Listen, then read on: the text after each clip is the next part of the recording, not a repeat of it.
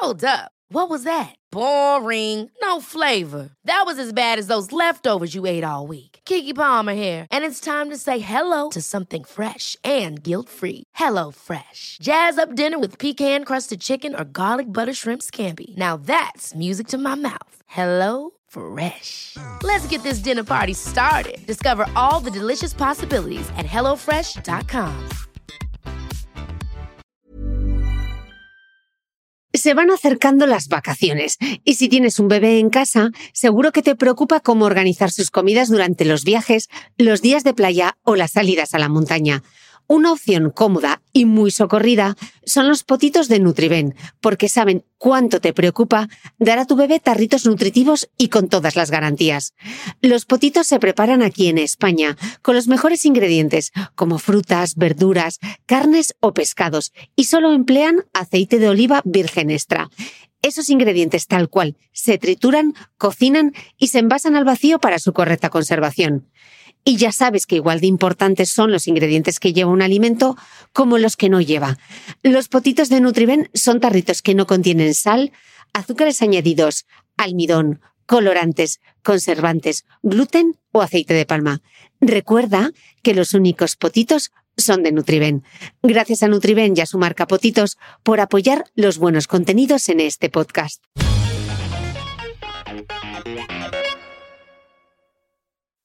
Si quieres descubrir mis apuntes de esta entrevista, mis notas personales y otras anécdotas de cómo se hace el podcast de Cristina Mitre, te invito a suscribirte a mi nueva newsletter a micrófono cerrado, donde compartiré material inédito de mi podcast y otras muchas cosas que solo podrás leer y escuchar allí. Suscríbete en www.cristinamitre.substack.com, te lo deletreo, www.cristinamitre.su bstack.com. Y todos los domingos recibirás en tu email mi newsletter a micrófono cerrado. Te dejaré también link directo en las notas del podcast que como siempre comparto en mi blog www.thebeautymail.es. El hecho de conocernos mejor, conocemos mejor también nuestros puntos fuertes, las cosas que nos gustan, lo que somos capaces de hacer, nuestras cualidades. En lugar de mirarnos hacia afuera, hacia un espejo imaginario, proyectando una imagen que no es la real, que no es la nuestra, mirando fotos eh, o vídeos de gente que hacen las cosas tan perfectas en, en Internet, por ejemplo, o en las redes sociales, y nos gustaría ser ellos. El problema es si esta imagen que nos proyecta y nuestra meta es ser iguales que ellos, eh, será imposible. Si llevas tu atención hacia adentro a través de la meditación, a través de estos momentos de pranayama, a través de una práctica regular de yoga, vas observando que puedes hacer muchísimas cosas, que tu cuerpo va evolucionando tranquilamente, con paciencia, en posturas en una respiración fluida, en una cierta elegancia y gracia mientras haces eh, yoga, porque yoga es más accesible que hacer eh, un crossfit saltando o subiendo una cuerda, que esto está costando más. Pues para mí es disfrutar de una clase de yoga, sentir cómo estamos evolucionando en la práctica, aceptar que no podemos hacerlo todo, porque la aceptación es algo muy importante. Mantener una cierta humildad, pero sabiendo cuáles son nuestros puntos fuertes. Escucho estas palabras de Swan Lan, profesora de yoga y de meditación, y recuerdo lo que escribe sobre la aceptación mi querida Patri psicóloga en su libro Somos Fuerza debemos aceptar que no podemos con todo. Aceptar que la gente opine sobre nosotros y nos juzgue. Aceptar que somos vulnerables. Aceptar las emociones que sentimos. Aceptar que no podemos controlarlo todo. Aceptar que no somos perfectos y nunca lo seremos. Aceptar que somos lo que somos. Aceptar el pasado. Aceptar la parte injusta de la vida. Aceptar una ruptura. Hoy con Xuan Lan hablamos de yoga, una disciplina que va más allá de lo físico y que nos enseña a aceptar nuestras propias limitaciones y a trabajar desde la humildad. Me parece un buen propósito para arrancar el nuevo año. Además, el de hoy es un podcast práctico, en el que incluso te proponemos algún ejercicio, así que ponte cómodo. Ojalá al terminar de escucharlo te llegue la misma sensación de paz y serenidad que tuve yo al parar la grabadora. Namaste.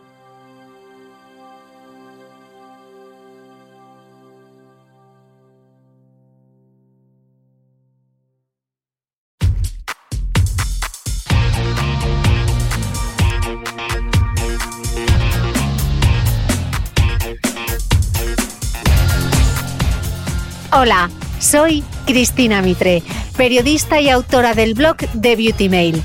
Bienvenido a este nuevo episodio de mi podcast, un espacio semanal en el que entrevisto a grandes expertos de la salud y el bienestar para que aprendamos juntos a vivir mejor.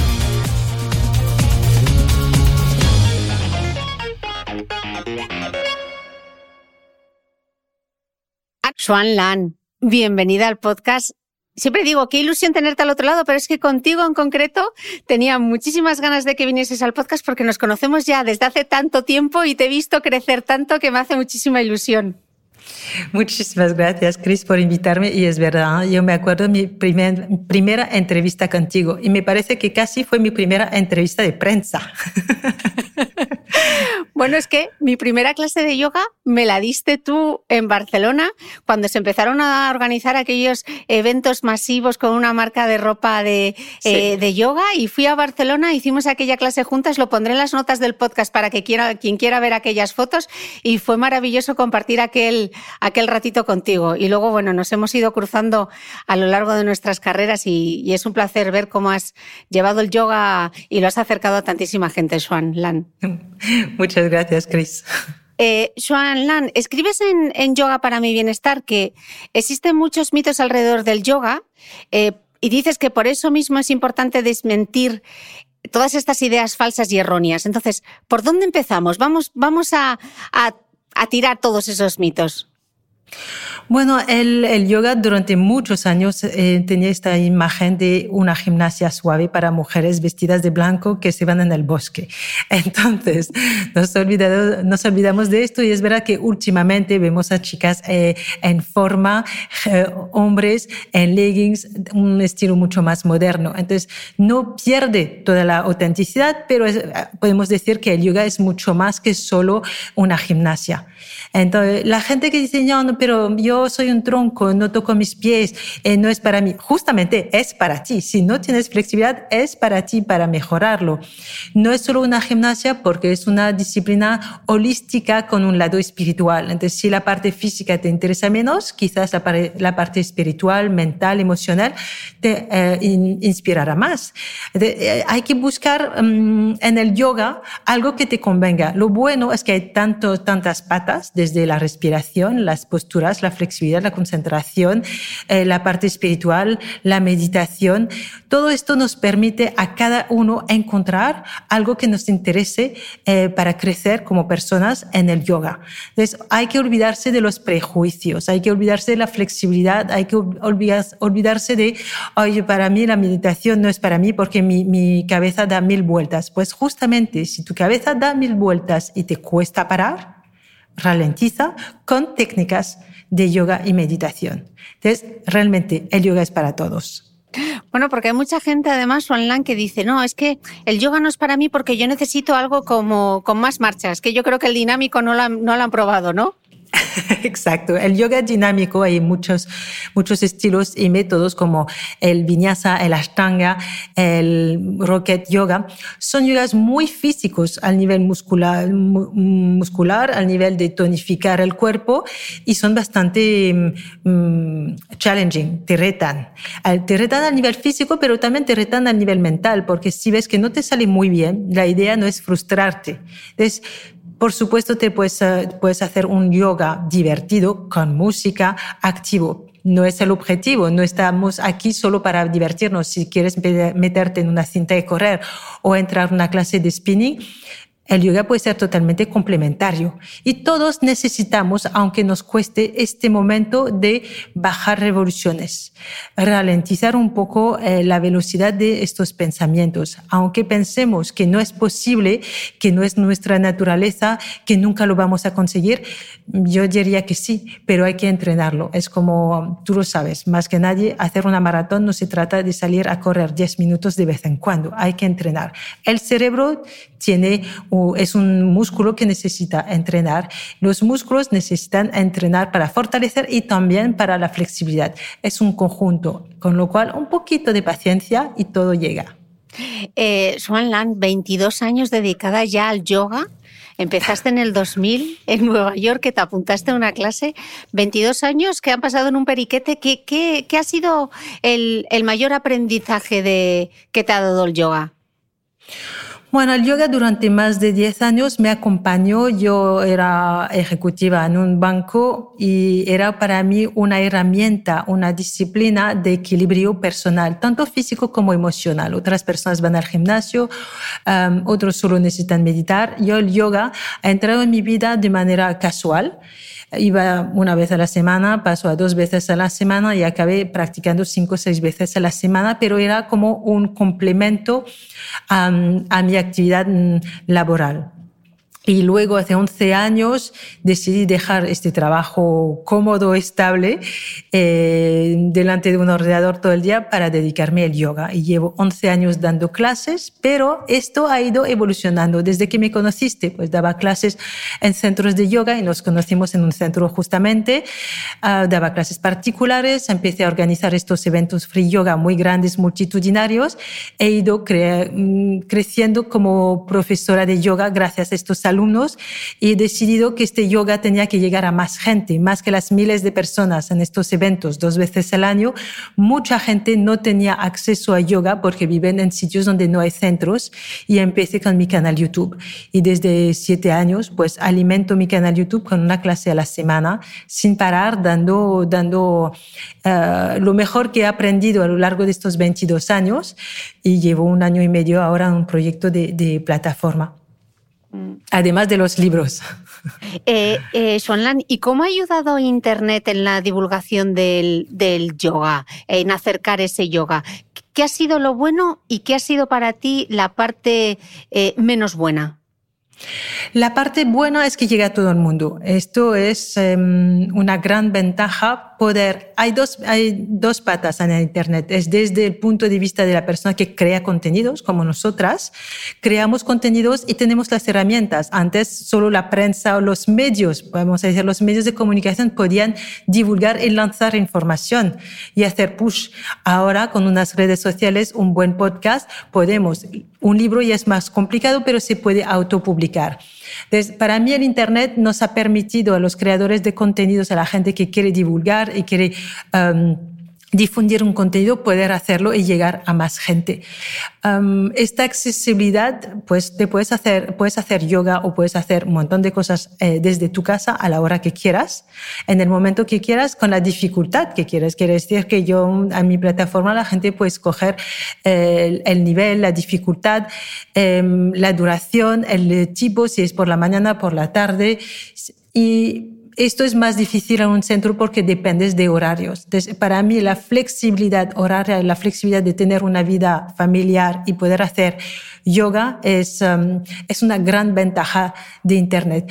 Es verdad que hay que ir con cuidado porque en Internet hay de todo, de lo mejor y lo peor. Hay lo bueno y lo malo. Entonces siempre digo, cuidado con quién hacéis vuestras actividades que sea fitness, que sea yoga, que sea lo que sea, eh, hay que asegurarse que la persona que está eh, en la pantalla tiene formación y experiencia. Un profesor de yoga que da clases por internet sin haber tocado nunca a un alumno, eh, se arriesga que la persona que está en casa se pueda lesionar o no entiende las instrucciones y interpreta. Yo sé que he tocado a miles de cuerpos, he visto a muchas personas a lo largo de estos 11 años de enseñanza y 22 años de práctica, hace que adelanto un poco los errores comunes.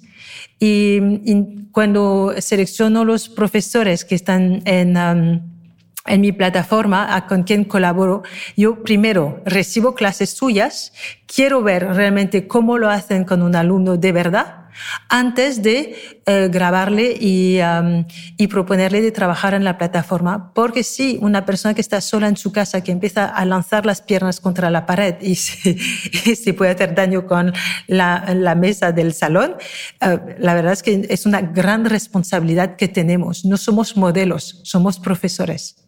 Mm.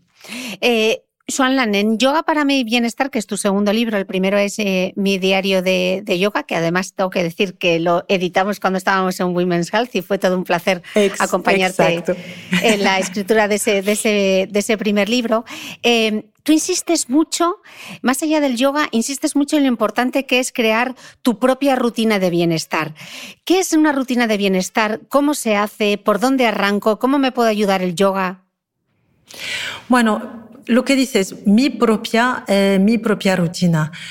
El problema es que leemos muchas cosas, hablamos con amigas, hermanas y solemos copiar la rutina de la otra porque le va bien. Ah, tú te has perdido tus dos kilitos, te pones en forma, mira cómo estás tonificada, eh, tienes menos cansancio, lo que sea.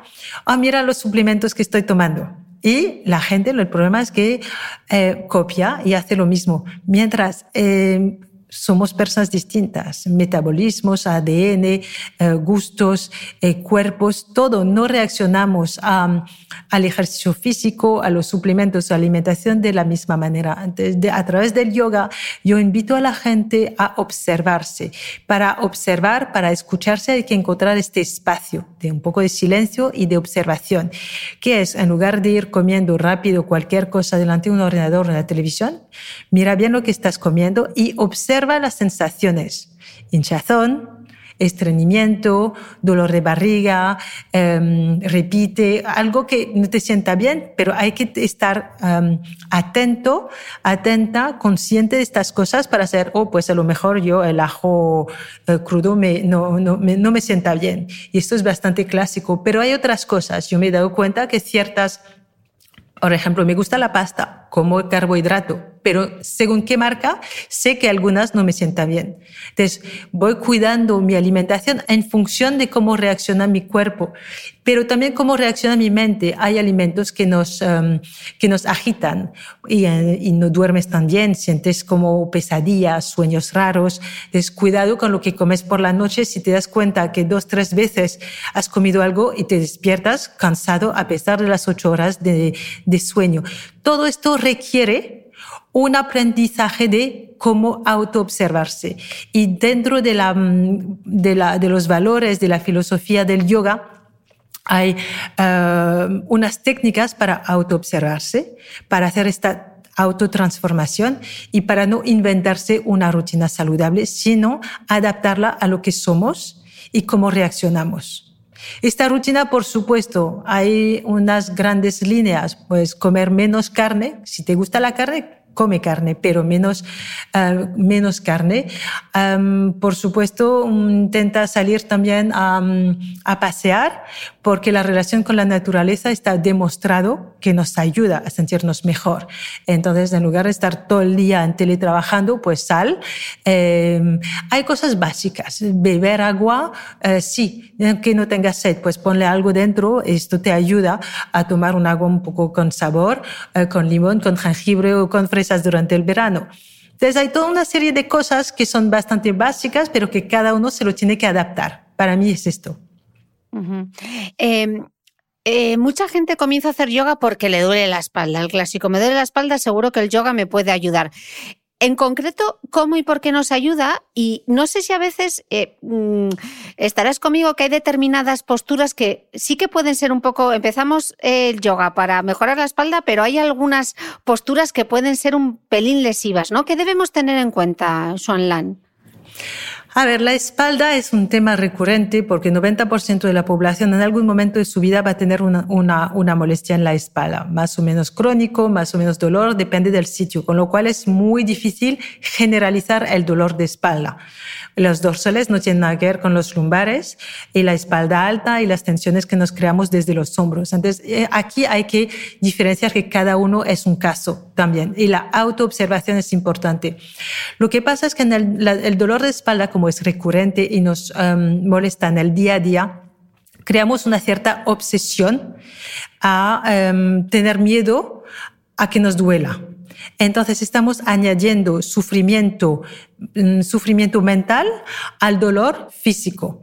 Y entonces nos, nos, comemos el coco de aquí me va a doler o cuidado y no queremos movernos por si acaso. Está más que demostrado por los médicos más recientemente que hay que mover la espalda y la columna vertebral para mantenerla sana. De manera general hay que mover. Después hay que ir con mucho cuidado. Si tienes una hernia o si tienes um, otro tipo de, de tensión, bueno, los movimientos no son los mismos. Por eso existen fisioterapeutas, por eso existen médicos y ver exactamente cuál es tu problema, si es una escoliosis o es de dónde viene una mala postura en general. Por supuesto, trabajar en un ordenador, eh, un portátil, mirando hacia abajo todo el día, tecleando, pues no es una muy buena postura. Todo esto se tiene que eh, mejorar al nivel de hábitos. Eleva o compra una pantalla, utiliza una, una un teclado más ergonómico, asegúrate que durante el día puedes hacer estas pausas que hemos dicho para respirar, para salir, para beber, para caminar en casa. Todo eso va a ayudar, por supuesto. Hacer ejercicio físico es básico. Si tienes dolor de espalda, mm, evita hacer un crossfit saltando en un, en un banco. Por supuesto que los impactos pues no, no, no ayudan. Um, el dolor de espalda se tiene que tratar ¿vale? El yoga no es terapéutico, pero siendo una, un ejercicio físico suave que nos da tiempo observar, nos da tiempo uh, reajustar. Si estás haciendo un, un ejercicio físico con música a tope, corriendo con mucho cardio, no te da tiempo reajustar porque ya te ha entrado el dolor. Mientras que si estás haciendo una torsión, si estás haciendo una extensión, una flexión poco a poco, a cada respiración profundizas y ves, ah, tengo que parar. Aflojas y vuelves atrás. Y esto lo podemos hacer en yoga, porque el, siendo un ejercicio físico pausado y tranquilo, podemos reajustarnos. Y para mí es lo más importante, observar, escuchar para reajustar y aflojar si hace falta. No, hace, no, no, no debemos empujar nuestra máquina, nuestro cuerpo en todas las sesiones de ejercicio mm, físico. Por alcanzar una determinada postura, ¿no? Eh, Hablabas justo sobre la importancia de la respiración y es algo que en el libro es como la piedra angular y me gusta mucho porque dices que mm, es la única función vital que podemos controlar, a diferencia, por ejemplo, de la actividad de los riñones o del hígado. ¿no? Me, ha, gustado mucho esta, esta comparación. Eh, Swan ¿qué hacemos mal y cómo podemos mejorar la respiración? La respiración es una función vital que sabemos que oxigena el cuerpo, las células que necesitamos este oxígeno, sobre todo el cerebro necesita oxígeno y lo que pasa es cuando tenemos momentos emocionales, esta respiración eh, cambia. Sabemos que cuando tenemos miedo, ¡ah! Retenemos el aire.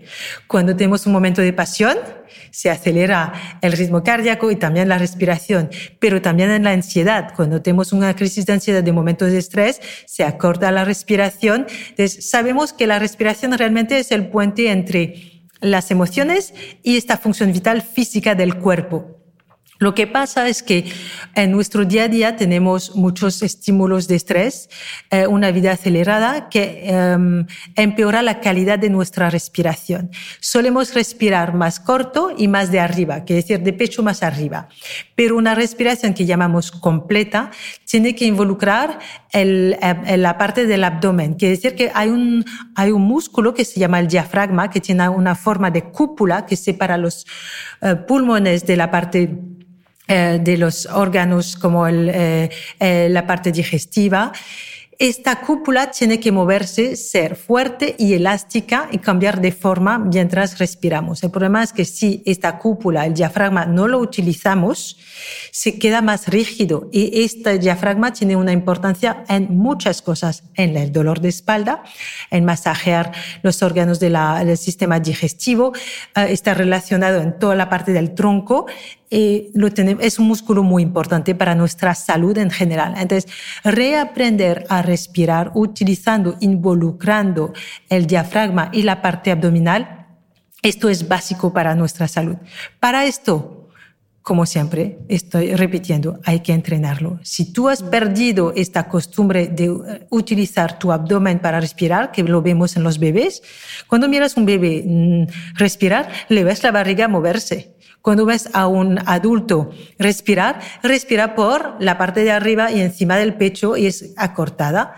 Y oyes a veces algunas personas que respiran muy cortito. Y lo que buscamos en yoga es trabajar lo que se llaman pranayama, que son ejercicios de respiración controlada para reaprender a respirar y a escuchar nuestra respiración tengo um, desarrollado, he podido desarrollar con el tiempo, poder hacer una clase de viñasa muy dinámica sin que se me escuche la, la respiración. Porque he aprendido a controlarla. No quiere decir que mi corazón, mi latido no se haya acelerado porque estoy en pleno ejercicio físico muscular. El corazón está a tope llevando la, sangre a los músculos, pero no se oye nada mi voz porque estoy controlando mi respiración. Mm, lo cuentas en el libro, ¿no? Que tú tuviste que aprender a controlar el ritmo de la respiración a pesar del esfuerzo físico cuando dirigías estas masterclass de, de yoga multitudinarias, que claro, tú estabas haciendo el ejercicio y a la vez tenías que dar las instrucciones y las indicaciones. ¿Cómo lo lograste? Con, con, tiempo y con entrenamiento. Como practico varias veces a la semana, siempre intento integrar el pranayama.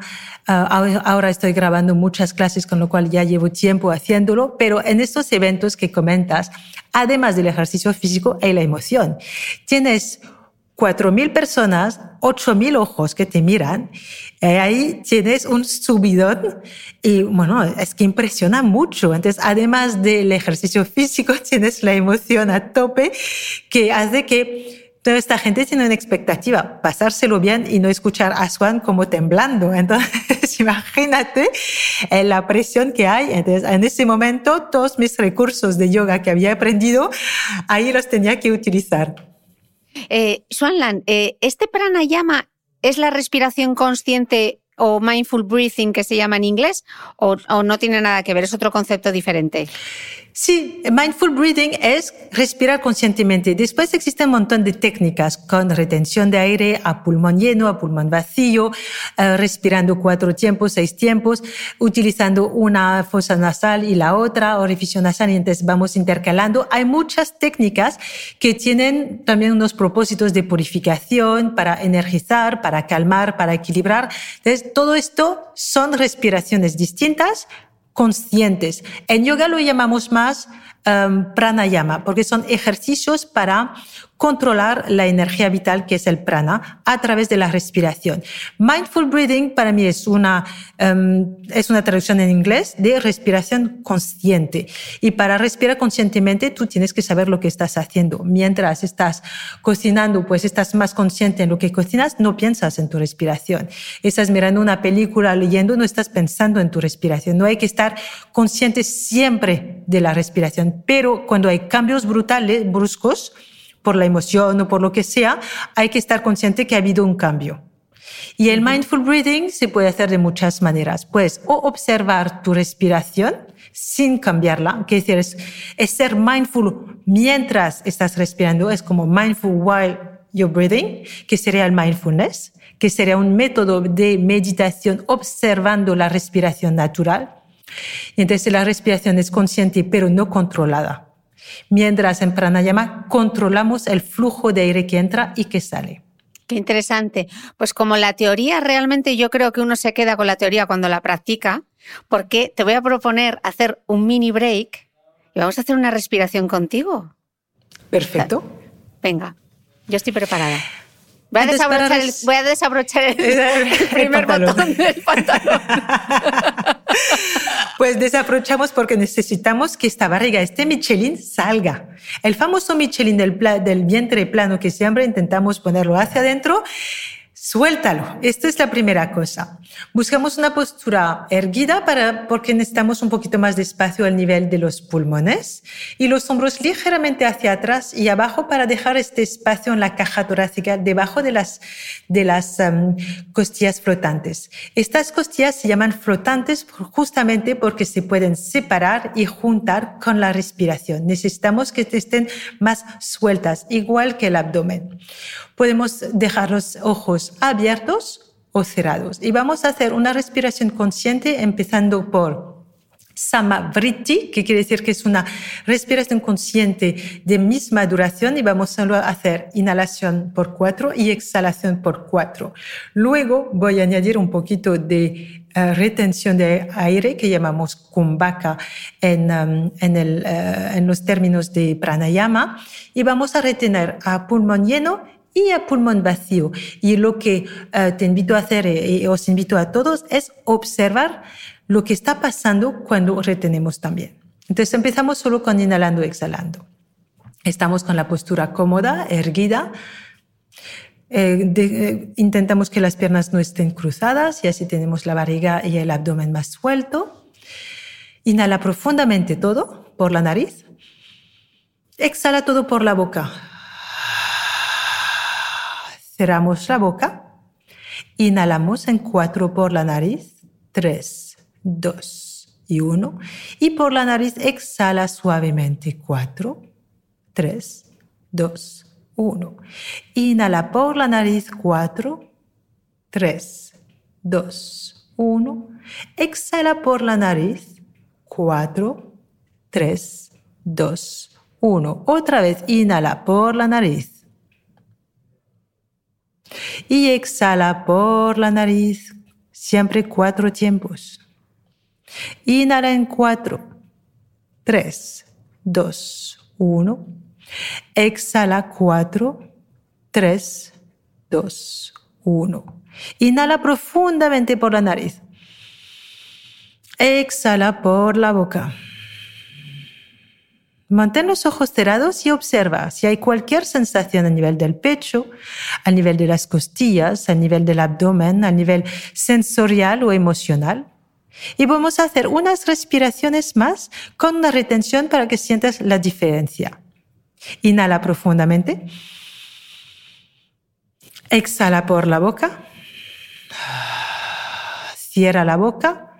Inhala en cuatro, tres, dos, 1, retén el aire dentro. 4, 3, 2, 1, exhala por la nariz. 4, 3, 2, 1, retén sin aire. 4, 3, 2, 1, inhala por la nariz en 4, 3, 2, 1, retén con aire dentro, kumbhaka, 3, 2, 1. Exhala por la nariz en 4. 3, 2, 1. Reten sin aire kumbhaka. 3, 2, 1. Inhala. Y exhala suavemente. Mantén los ojos cerrados y observa la diferencia.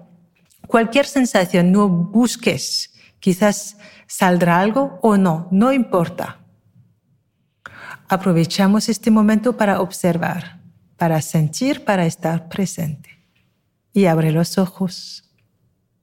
Ay, qué gusto. Esto me lo voy a poner en bucle. y seguro que al otro lado también. Se puede hacer más tiempo y esto ayuda, si tú lo haces sin que yo te guíe y vas contando tus respiraciones y vas contando uno, dos, tres, cuatro, ayuda también a desarrollar la capacidad de concentración. Entonces, si estás en un momento que necesitas concentración antes de, antes de una presentación, antes de un trabajo, cualquier cosa, puedes hacer unos cinco o seis vueltas de Samavriti con la retención. Vale, si estás embarazada, para las que están embarazadas eh, hay que evitar las retenciones. Necesitamos entonces solo inhalar, exhalar, contando cuatro tiempos. Mm, maravilloso, Lan. This Mother's Day, celebrate the extraordinary women in your life with a heartfelt gift from Blue Nile. Whether it's for your mom, a mother figure, or yourself as a mom, find that perfect piece to express your love and appreciation. Explore Blue Nile's exquisite pearls and mesmerizing gemstones that she's sure to love. Enjoy fast shipping options like guaranteed free shipping and returns. Make this Mother's Day unforgettable with a piece from Blue Nile. Right now, get up to 50% off at BlueNile.com. That's BlueNile.com. Hold up. What was that? Boring. No flavor. That was as bad as those leftovers you ate all week. Kiki Palmer here, and it's time to say hello to something fresh and guilt-free. Hello Fresh. Jazz up dinner with pecan-crusted chicken or garlic butter shrimp scampi. Now that's music to my mouth. Hello Fresh. Let's get this dinner party started. Discover all the delicious possibilities at hellofresh.com. ¿Sabías que los bebés son capaces de autorregularse y comer lo que necesitan? Hasta el primer año, la leche ha de ser su alimento principal, bien sea lactancia materna o artificial, y poco a poco podrán ir probando diferentes texturas y alimentos. Ahora, con buena temperatura, a todos nos gusta salir más de casa, y en verano pasamos mucho tiempo fuera, en la playa, la montaña o recorriendo el mundo. Si tienes un bebé que ya ha empezado con la alimentación complementaria, para esos momentos puedes contar con los diferentes tarritos que ofrece Potitos. Hay recetas para bebés desde 4 y 6 meses y solo llevan ingredientes como frutas, verduras, carnes o pescados que se trituran y se envasan tal cual. Los potitos de Nutrivel son tarritos seguros, fáciles de conservar y transportar, ya que no necesitan refrigeración, tan solo mantenerse en un lugar fresco. Se calientan en microondas o al baño María, sin conservantes ni azúcares añadidos. Gracias a Nutriben y a su marca Potitos por ser nuestro mecenas del mes.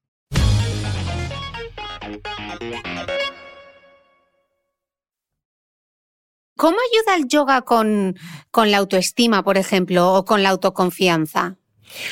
Bueno, siempre repito lo mismo, el hecho de conocernos mejor, conocemos mejor también nuestros puntos fuertes, las cosas que nos gustan, lo que somos capaces de hacer, nuestras cualidades. En lugar de mirarnos hacia afuera, hacia un espejo imaginario, proyectando una imagen que no es la real, que no es la nuestra, mirando fotos uh, o vídeos de gente que hacen las cosas tan perfectas en, en Internet, por ejemplo, o en las redes sociales, y nos gustaría ser ellos, el problema si esta imagen que nos proyectamos y nuestra meta es ser iguales que ellos, eh, será imposible. Si lleva su atención hacia adentro a través de la meditación, a través de estos momentos de pranayama, a través de una práctica regular de yoga, vas observando que puedes hacer muchísimas cosas, que tu cuerpo va evolucionando tranquilamente, con paciencia, en posturas en la respiración fluida, en una cierta elegancia y gracia mientras haces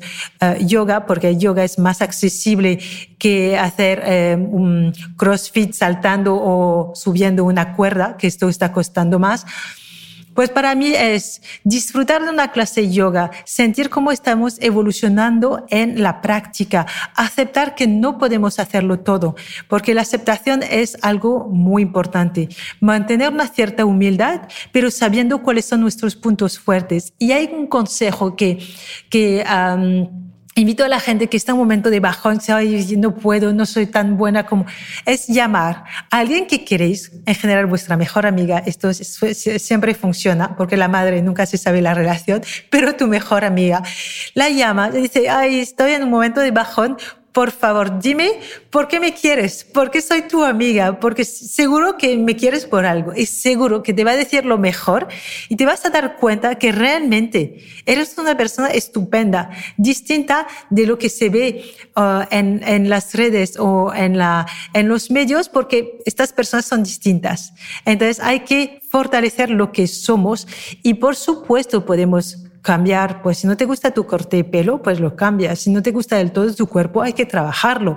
Hacer ejercicio físico, cambiar de dieta, ayudarse con alguien que sabe de dieta que te corresponde y empezar a leer cosas más positivas y trabajar la psicología positiva. Entonces, siempre se puede trabajar. No digo que tal y como somos, somos perfectos. Todos tenemos unos defectos que no nos gustan, que quizás los demás no lo ven, pero se puede trabajar se puede trabajar y así aceptarlo y que te guste más. Mm. Cuando hablamos de la actividad física, y en este caso cuando hablamos de, del yoga, estamos como muy centrados como en el cuerpo, como en esa parte física, y nos olvidamos muchas veces de la parte mental, que yo creo que realmente son los grandes beneficios del ejercicio físico. Eh, Lan, ¿qué transformaciones has visto en ti misma? Si echas la vista atrás, esos 22 años desde que empezaste a practicar, eh, ¿cómo te ha ayudado el yoga? Bueno, siempre digo, el yoga me ha cambiado la vida y espero que cambie la vida de muchas personas. Pienso que el yoga me ha permitido em, conocerme a mí misma. Eh, parece un poco raro, pero yo siento que soy yo misma desde los 35 años. Que los 35 primeros años quizás quería proyectar una imagen que mis padres querían de mí a nivel de los estudios, del tipo de carrera profesional. Quería parecer algo que no era. Ah, también mucha gente no lo sabe, pero era una persona muy, muy, muy tímida de pequeña. Tenía miedo a todo y siempre me escondía detrás de mi hermana mayor. no nadie me podía preguntar algo, siempre me escondía detrás de mi hermana y cuando me decían, ¿qué quieres comer? Lo mismo que mi hermana. Y el yoga me ha permitido justamente descubrirme. El hecho de pasar tantas horas en la estería, autoobservarme y ver que podía mejorar mi flexibilidad, que podía mejorar en ciertas posturas, que podía quedarme 5, 10 y después media hora sentada en un cojín para meditar y que me sentía mejor después, además de estar apoyada por un marido que siempre ha estado a mi lado y que me ha permitido revelar quién era y permitirme también uh, cambiar de carrera profesional apoyándome desde el día uno. Si lo quieres hacer, adelante y perdemos un sueldo fijo, pero lo vamos a conseguir juntos. Entonces, esto es, para mí es mágico está rodeada de personas que tienen esta energía positiva. El yoga es un trabajo de transformación personal. Si tú estás trabajando esta parte, para mí te sientes mejor porque te gustas más te escuchas mejor, desprendes una energía más positiva y atraes a personas más positivas y personas que tienen esta buena energía en lugar de rodearte de personas tóxicas. Entonces, para mí es un conjunto de cosas que empieza por dentro, por sí mismo, y que poco a poco se abre hacia afuera. Sin el yoga no hubiera encontrado esta vocación, que es la enseñanza, más allá del yoga, la, la, vocación de la enseñanza, de difundir unas cosas que sigo aprendiendo, me sigo formando, para que más gente lo disfrute. Y me hubiera quedado sentada delante de un ordenador haciendo lo mismo cada día. Eh, me gustaría preguntarte por, por las lesiones y cómo gestionarlas, porque de hecho es algo que me han preguntado muchísimas veces en redes. Y tú cuentas en, en el libro que tienes una degeneración en uno de, los discos eh, y se suponía que eso suponía que tenías que dejar de hacer determinadas asanas de yoga y para alguien que se dedica profesionalmente al yoga, ¿qué, fue, eh, Swanlan, lo más difícil de, aceptar? ¿A qué has tenido que renunciar? ¿Cómo has modificado tú tu práctica? Y, y dentro de todo esto que ha ocurrido, ¿qué has aprendido en el proceso? Pues me recuerda un momento un poco difícil. Eh, tenía una rutina que me encantaba. Me levantaba muy temprano por la mañana y me iba a Ashtanga Yoga, que es una práctica muy dinámica, exigente, que se practica a las 7 de la mañana. Iba antes del trabajo, a las 7 estaba en la sala de yoga, hasta que sentí que tenía un dolor en la espalda. Fui a ver un médico, el médico me dice, tienes un disco un poco degenerado, no sé lo que haces en tu vida de yoga, porque el médico no tenía idea de yoga, pero me dice, tienes que ir con mucho cuidado, todo lo que son las extensiones. Llegaba en un nivel de Ashtanga Yoga, en una parte de esta práctica donde hay muchas extensiones. Y entonces tuve que dejar de ir a clase, y de repente, ¿qué, ¿qué, voy a hacer? Por la mañana no hay otra escuela abierta a las 7 de la mañana. La única abierta es Ashtanga Yoga y nadie ofrecía nada más. Y empecé a ir a otros centros de yoga, cambiar mi rutina, eh, cambiar mis, eh, mi, mi, mi, mi, día a día. Entonces, de repente, ir a clase a las 10 de la mañana se me descuadraba toda la mañana no encontraba del todo lo que quería. Durante unos tres meses estaba un poco perdida porque quería hacer yoga y no encontraba el tipo de yoga que me gustaba y me tenía que readaptar. Entonces, primero tienes que trabajar la aceptación. El médico me dijo, no tiene que ser por tu, por tu práctica de yoga este problema. Este 70% de la población tiene un disco así, pero como no hacen yoga no se dan cuenta porque en su día a día no llega a tener realmente dolor. Um, entonces tú tómatelo con cuidado, pero yo le dije, pero ¿qué voy a hacer si no voy a hacer yoga? Pues primero aceptación. Uh, segundo, adaptación te adaptas a una nueva situación. Buscar eh, remedio, buscar otras maneras de cuidar tu cuerpo sin dejar de hacer yoga. Sigo haciendo yoga, no hago tantas extensiones. Escucho muchísimo mi cuerpo porque en algunas épocas del año, por estrés, por sobrecarga de trabajo, por cualquier tipo de actividad física o más intelectual, tu espalda te puede molestar. Y en ese momento adapto mi práctica, mi día a día, me aseguro que duermo bien, que tengo una mejor postura. He cambiado también mi, mi colchón por un colchón totalmente natural y cada X años hay que cambiarlo. Y, mi médico me dijo, pues puede ser también una, una causa. Tienes que ir con cuidado con tu almohada, cómo caminas por la calle. Todo esto te lo puedes hacer si estás consciente de ello. Si solo hablas de dolor y eh, entonces voy al fisio y punto un masajito y no, no, tienes que cambiar realmente tus hábitos, tienes que cambiar tu manera de, sentarte, de caminar por la calle, de hacer las cosas, de levantar pesos, eh, peso en el, en el, suelo.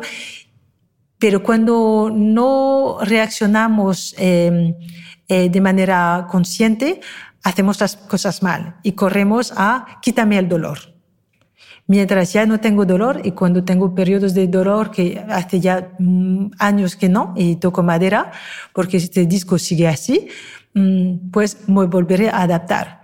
Me ha dolido que después de hacer unos, eh, unas vacaciones de trekking estás caminando cinco horas al día y al final, por la tarde, cuando acabas, te pones en tu tienda de campaña, pues eh, la cama está muy baja porque está en el suelo. y ahí es como, wow, tengo que ir con cuidado y hacía muchos estiramientos. Es, para mí es aceptación primero y adaptación. Lesiones, ir a ver a un, a un especialista. Hay que entender dónde está el problema para poder em, hacer los ejercicios convenientes. Y la verdad es que... Em, Tú lo sabes en tema de, de, running, pues rodillas, muchas rodillas lesionadas. Hay que, hay que ir con mucho cuidado en yoga. Siempre damos unas opciones para aflojar, para no cargar la, la rodilla, para estar consciente de la alineación de dónde, dónde ponemos la rodilla en ciertas posturas. Y todo esto es con mucha observación que nos damos cuenta. ¿Practicas algo más, además de yoga, Sonlan? ¿Haces algún otro tipo de ejercicio para mejorar tu práctica o para complementar? Sí, a ver, durante unos años intenté correr porque a mi marido le gusta mucho correr, antes me llevaba, hice una, una carrera popular, llegué a mis 10 kilómetros y pensé, uff, no sé si es para mí. Siempre sufría, pero lo hacía, porque sé que necesito cardio. Y, y si Chris puede hacerlo y llevar a tantas mujeres a correr, yo también. pero no ha sido como lo que realmente eh, me atraía antes. Ahora sí que tengo un, personal trainer y desde la pandemia vamos al, parque una vez a la semana y él viene con unas gomas, uh, unos TRX que ata uh, al árbol y como muchos otros grupos que vemos por ahí en el, en el parque, hacemos deporte al aire libre porque el yoga lo solemos hacer en el interior y estar al aire libre bueno, y damos vuelta también al parque. Dice, ahora una vuelta, pues damos vuelta y activamos un poco y esto me permite hacer deporte de cardio con mi marido y el aire libre, además de hacer senderismo los fines de semana. Qué bueno. Y un poquito más de entrenamiento de fuerza, que el yoga incluye muchas eh, posturas que ayudan a trabajar la fuerza, pero bueno, hay que darle, ¿no? Tú defiendes que hagamos algo. A ver, por eso las gomas. Las gomas nos permiten trabajar un poco la, fuerza muscular, la resistencia.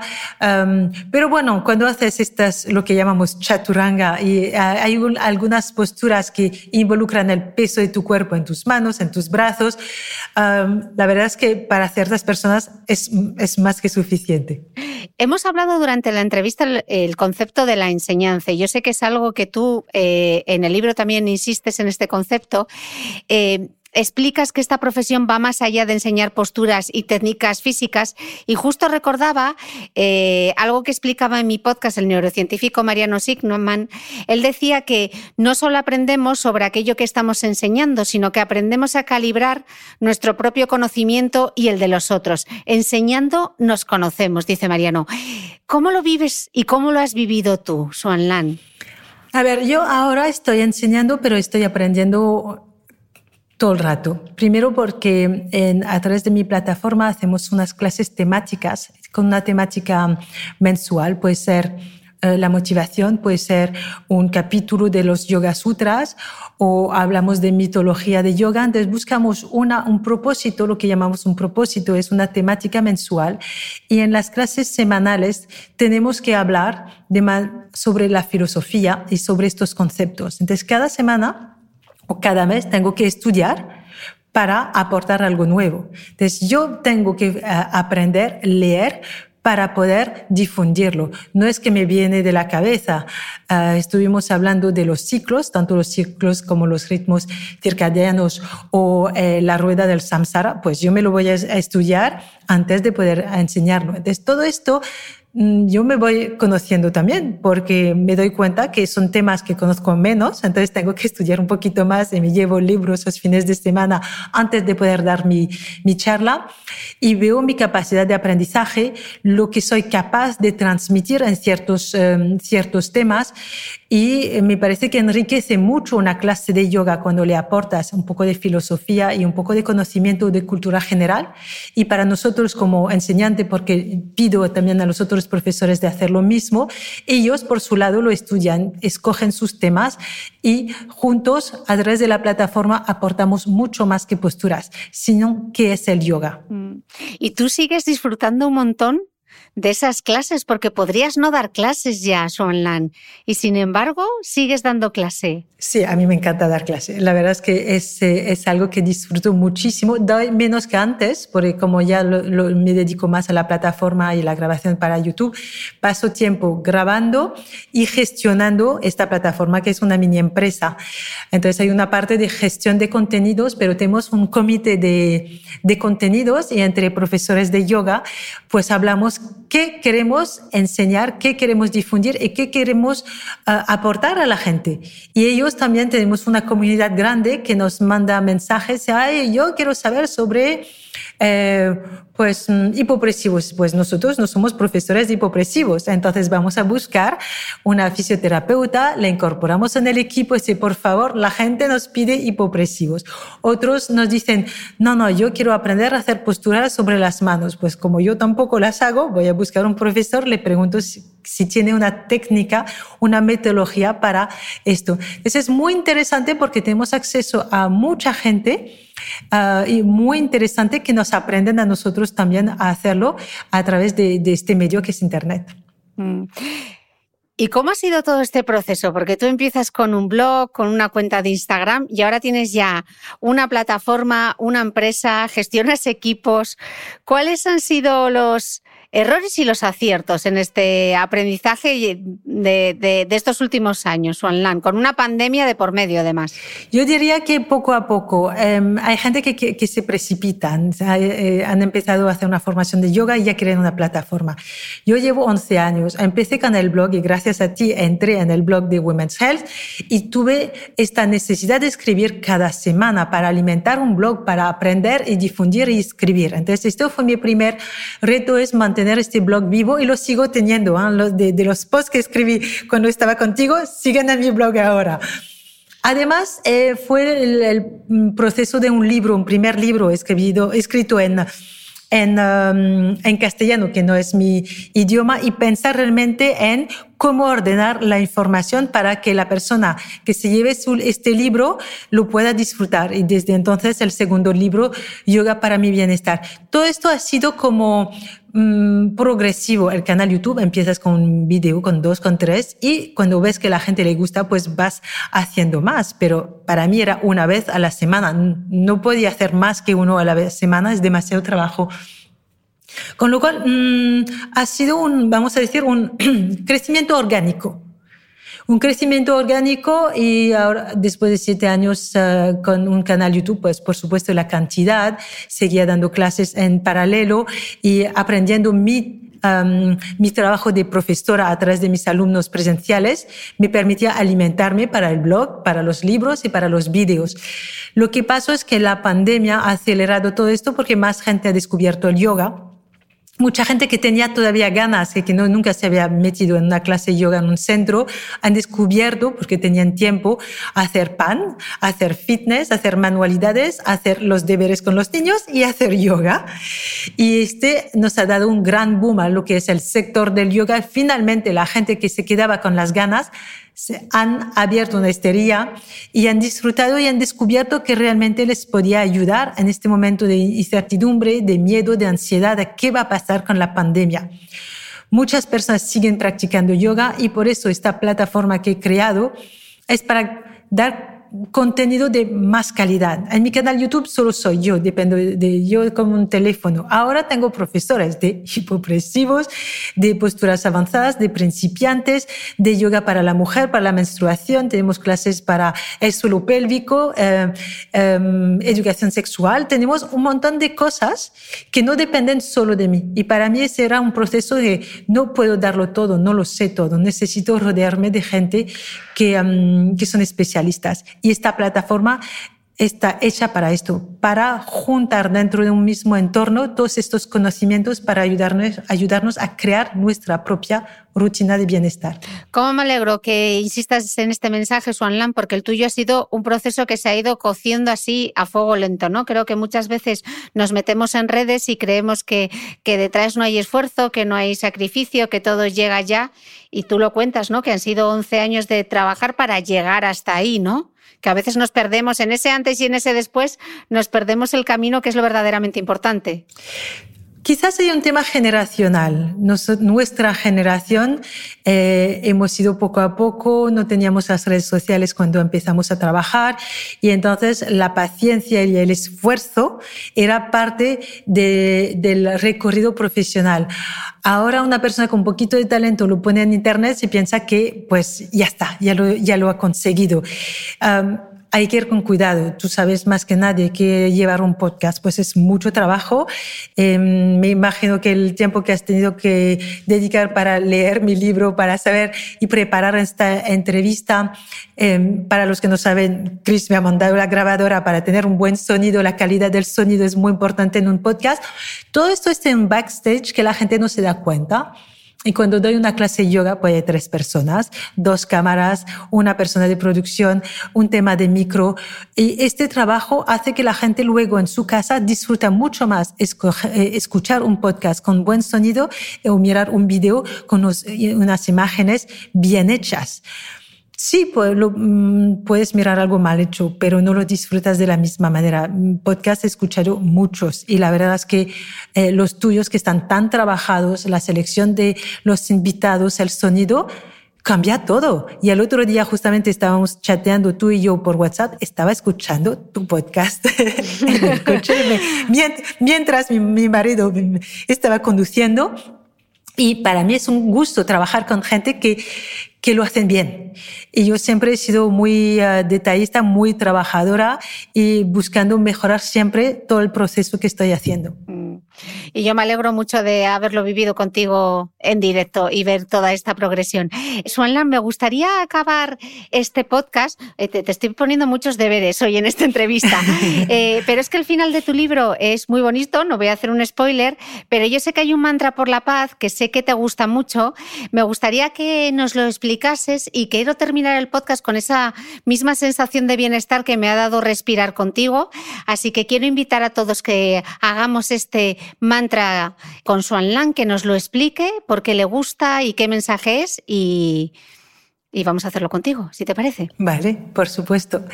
Este mantra es un mantra muy conocido que se llama Loka Samasta Sukhinu Bhavantu. Las H son importantes en sánscrito. Entonces lo vamos a repetir. Voy a decir palabra por palabra. Os invito a los que escuchan el, podcast a decirlo en voz alta porque es interesante. Los mantras tienen unas vibraciones especiales y no es solo por el sentido de las palabras, sino por las vibraciones. Loka, Samastha, Sukhinu, Bhavantu. Y acaba por Om, Shanti, Shanti, Shanti. Loka, Samastha, Sukhinu, Bhavantu, que también se puede cantar, significa que todos los seres en todas partes sean felices y, y libres. Esto sería la traducción más um, uh, um, correcta, pero se añade unas palabras más, que es que mis pensamientos, palabras y acciones contribuyan de alguna manera a la felicidad y a la, y a la, libertad para todos. Esto es una traducción alargada que escuchamos mucho en Jivamukti Yoga, por ejemplo. Esto habla de eh, respeto, respeto a los demás, a su felicidad y a su libertad, y nuestra contribución a la felicidad y a la libertad de los otros. Tenemos una, um, un deber de uh, respetar y contribuir. Y este por la paz, porque acaba por Om Shanti, Shanti, Shanti. Shanti significa paz. Y a mí me gusta este, este mantra porque realmente nos responsabiliza por eh, la felicidad, la libertad, la armonía de todos los seres vivos, no se limita a los seres humanos. Y cantamos Shanti tres veces porque Shanti, el primer Shanti es paz hacia ti mismo. El segundo Shanti es paz para la gente que te rodea. Entonces transmitimos, compartimos. Em, y el tercer Shanti es para el, resto del mundo o el resto del universo, que sea una paz eh, universal. Y entonces siempre cantamos los tres Shanti em, seguidos. Y para mí es recordar cuando acabamos o cuando empezamos una clase de yoga que nuestro papel es también de aportar esta paz, esta felicidad a todos. No podemos solo ser individualista y pensar en lo nuestro, lo que está pasando en nuestra casa, nuestra, en nuestra mente, en nuestro cerebro. Si te abres a los demás, si piensas que lo que haces puede ayudar y contribuir a la armonía entre todos, eh, nos cambia el chip en nuestra manera de pensar, de actuar eh, y de compartir. ¿Lo hacemos cantado para despedir, sí, Sí. Entonces alargamos la espalda, puedes cerrar los ojos si quieres. La misma postura que en, en, uh, en pranayama. Y cantas conmigo. Loka Samasta Sukino Pavantu. Juntas. Loka. Samasta. Sukhino. Pavantu. Om Shanti. Shanti, Shanti.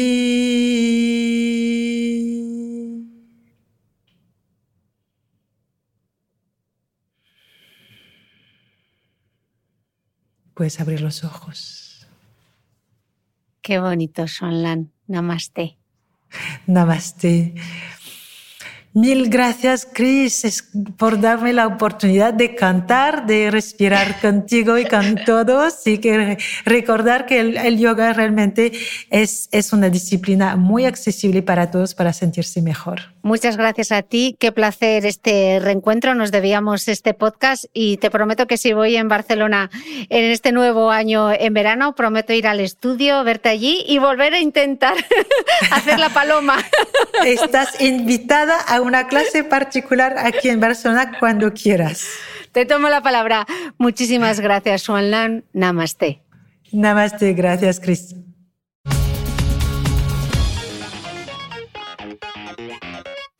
No olvides que todas las notas de este capítulo están en mi blog de beautymail.es. Además, si no quieres perderte ninguna entrevista, suscríbete al podcast de Cristina Mitre en tu reproductor de podcast habitual. Y un último favor, si me escuchas en Apple Podcast, regálame unas estrellas y déjame una reseña porque así ayudas a que este podcast siga creciendo. Muchas gracias y nos escuchamos de nuevo el próximo domingo.